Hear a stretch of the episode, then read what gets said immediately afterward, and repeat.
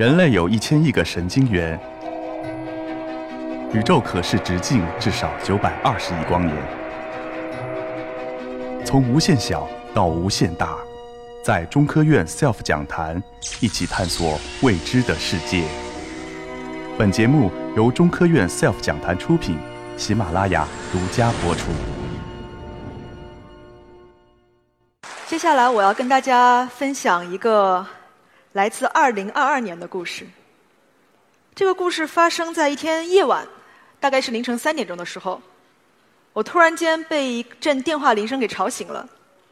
我听见铃声的时候，觉得非常奇怪，因为作为一个语言学家，其实我很少有机会会这样的以一种很紧迫的状态，然后被从床上叫起来。所以，当我去拿手机的时候，我第一反应是，应该是外星人来了吧？他们需要我去做一个翻译。半个小时以后呢，我来到了一间神秘的黑漆漆的会议室里边。会议室里还有另外几个人，每个人看上去都是一副刚睡醒的样子。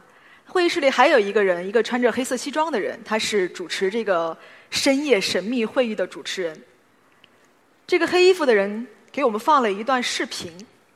视频上面的那个景象非常的奇怪，一开始我不明白看到是什么。我看到这个视频里边好像是一个黑色的一个房间，在那个房间的地板上有很多一团一团白色的东西，仔细看，似乎是一些小海报。那更奇怪的是，那些小海报它们居然发出了。非常奇怪的声音，那些声音听上去我没有办法辨认，又像是机器的声音，又像是来自大自然的声音，又像是流水声，又像是小孩子的呓语。我当时看着这个视频，我心想说：这什么鬼？当这个视频播放完之后呢，那个黑衣人来跟我们解释这个视频从何而来。他说：“你们现在所看到这些小海报，它们并不是生物，它们是一家科技公司所创造的一些。”人工智能的玩具，它们的外表像是很可爱的小海豹。它们的设定是，它们可以从零基础开始跟人类学习语言。这也就意味着，如果你买一个小海豹回家，你可以每天教它说话。那么，大概一到三个月之后呢，它就会逐渐获得一个大概相当于五岁儿童的语言水平。那这样的一个可爱的小东西放在家里边，它可以做你的智能语音助手，同时它又是你的一个非常好的情感的陪伴。那么这家公司，它在设计出来这样的产品之后呢，它就把一百个样品装在一个封闭的集装箱里，然后打算送到全世界不同的语言环境里边去进行测试。但是在运输的过程中，这个箱子弄丢了。他们找了很久，找了大概一个月以后，当他们终于找到这个箱子的时候，他们打开箱子，发现了他们之前从来没有想到过的情景。这一百个样品原本应该是一个关机的状态，应该非常的安静沉默，但是不知道为什么在运输中出了什么样的差错，他们不仅开机了，而且他们在不断的发出声音，那个声音是人类听不懂的，你只能觉得好像他们是不是在用一种人类不明白的语言在聊天。黑衣人讲完这个故事之后，看着我们，意思是各位专家拿主意吧。这到底是怎么回事？这个时候，我听见我左边有一个人在黑暗中轻声说：“尼加拉瓜手语。”我说：“什么是尼加拉瓜手语？”那个人说：“这是一种在上个世纪八十年代诞生在尼尼加拉瓜西部的一种语言。这种语言非常奇怪，因为它是由聋哑儿童自己发明的。”在那个时候，尼加拉瓜西部建立了一些聋哑学校，然后一些孩子们在那里上学，然后被派去那里的老师们，他们他们的负责要教这些孩子们手语，但是这些老师们他们所教的手语是以西班牙语为基础的，而这些孩子们他们并不懂西班牙语，所以整个教学的过程非常的不顺利。但是在这个学校新建的过程中，这些孩子们每天在一起上学，一起下课，然后课间一起玩耍，一起。呃，在用各种各样的方式交流他们想要交流的东西，在这个过程中，非常神奇的是，他们自己创造了一种新的手语，然后里边每一个姿势、每一个动作都有特定的意思，并且他们会把这个手语教给新来的孩子们。这个是人类目前历史记载的最年轻的一种人类语言，而且是我们亲眼看着这种语言从无到有，就好像被一个神创造出来一样，诞生在这个世界上。紧接着，我又听见右边有一个人，他说：“其实还有一个更新的例子。你们记得之前 Facebook 机器人吗？” Facebook 的一个软件工程师，他创造了两个聊天机器人，然后给他们一些很简单的规则，然后让他们两个就互相开始聊。聊着聊着，这个工程师开始慌了，他发现这两个机器人聊的这个过程看似毫无规律，看似不合语法，但隐隐约约又好像有一些他们自己彼此之间的一些神秘的一些语法规则。然后这个当时这个工程师立刻就赶紧把这个机器人关掉了。但是机器人的聊天记录发到网上之后呢，依旧引起了网友的热议。很多网友就在讨论说：“说天哪，机器人创造了一种语言，他们在中用这个语言聊什么？你看上去他们的聊天记录好像非常的无害，只是在说给我一个球，给我一把伞，给我一个帽子。但也许这是他们创造的暗语呢？也许是他们想蒙骗人类呢？也许他们的目标是要消灭人类？那怎么办？”我当时听着屋子里边这样的一些议论，我觉得非常非常的困惑。我忍不住就开口说：“说难道你们没有想过一个问题吗？为什么是海豹？为什么创造这些机器人的那些人，他们要把它创造成海豹的样子？因为海豹很萌，对不对？海豹看上去非常的可爱。”海豹看上去永远不会伤害我们。我在想，也许创造他们的那些人本身，对于另外一种会说话的一种存在，不管它到底是一种生物也好，还是一种机器也好，其实内心深处有种深深的惧怕。他害怕他们，所以他希望把他们的样子变得超级超级无害。我说了这个话之后，现场其他人不知道如何回答我。那黑衣人说：“说你到底想说啥？啊，说人话。”我说，其实我在我在想说的是，作为一个语言学家，我想告诉你的是，我们坐在这里讨论，我们坐在这里猜忌，嗯，对于我们了解这种新的语言，也许于事无补。我们能够做的唯一的事情，就是我们要真正的派一个人去跟他们接触，我们要找一个人走到他们中间去，然后跟他们打招呼，跟他们做一些动作，然后看看对方会不会回应。然后你教给他们你的语言，看看他们有没有兴趣学习，并且在这个过程中，看看他们是不是也同时愿意教给你他们的语言。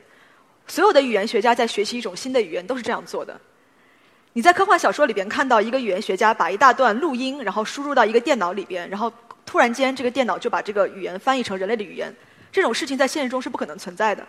我的建议是我们不要再坐在这里光是开会了，我们现在要立刻去面对他们。我说完这个话之后。整个会议室就陷入了沉默。过了一会儿，这个黑衣人说：“那好吧，我还有最后一个问题，派谁去呢？”所以一个小时之后呢，我就被派去了。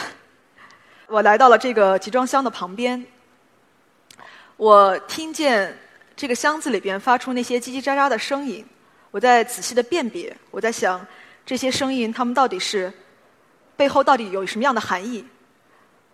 然后我把那个集装箱的门推开，我往里边看，我看见那些小海豹全部都安静了下来，他们齐刷刷的扭过头看着我，他们的眼睛那么的明亮，充满了好奇又充满了智慧。这一瞬间，我确实相信我是在跟一种具有意识、具有智慧的一种存在在打交道。我想谢天谢地，他们是海豹的样子。如果他们是长得很可怕的外星生物的样子，这个时候我可能真的会非常非常的害怕。我想起我在第一次作为一个语言学家去做田野调查的时候，当我第一次面对那些来自偏远山区的说着我所不明白的语言的那些孩子们的时候，好像也是这样的情景。所以我做了一个语言学家能做的事情，我向他们走去。我走到他们中间，然后我蹲下来，我看着他，我要保持我的视线跟他平视。我伸出我的两只手，告诉他说我手里没有任何的武器。然后我对他说：“你好，我说的是中文，因为中文是我的母语。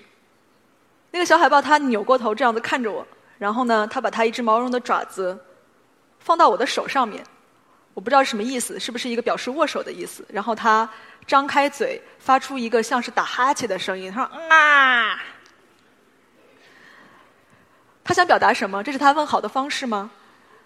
我并不是很清楚，但是我想，也许这不算是一个很坏的开始吧。于是我接着对他说：“让我们说说话，好不好？”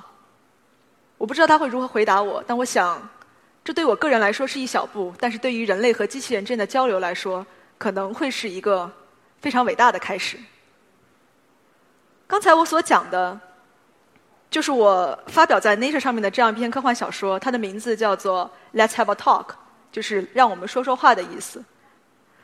刚才吴国胜老师有介绍说，呃，Nature 是一个世界顶级的科学期刊，可能在座很多人都听说过，但是可能可能大多数人都没有听说这本杂志上面其实一直有一个刊登超短篇科幻小说的栏目，这个栏目的名字叫做 Futures。就是代表未来的 future，后面再加上一个代表复数的 s，所以如果把它翻译成中文，可能是叫形形色色的未来。那这个栏目上的小说登的都非常非常短，大概就是要求在八百五十到九百五十个英文单词之间，翻译成中文呢，呃，不超过两千个字。我不知道在座各位有没有尝试用英文写过任何东西啊？然后有没有写过这个长度的？也许很多人都写过，不管是写论文也好，还是写作文也好。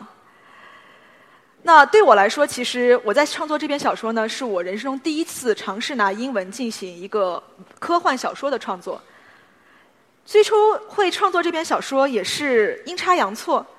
我记得那个时候是在二零一四年的年底的时候，呃，我的一个一位朋友就是美籍科美籍华裔的科幻作家叫刘宇坤，可能有人听说过他，因为他是刘慈欣的《三体》的英文版的译者，他的英文和中文都非常的好。他之前已经在这个 Futures 上面发表了一些作品，然后当时有一个杂志社委托我把其中一篇作品翻译成中文。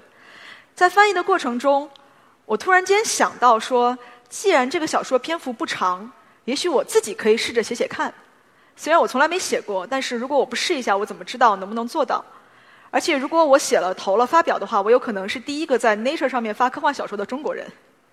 这件事情想起来就很酷。当我产生这个想法之后呢？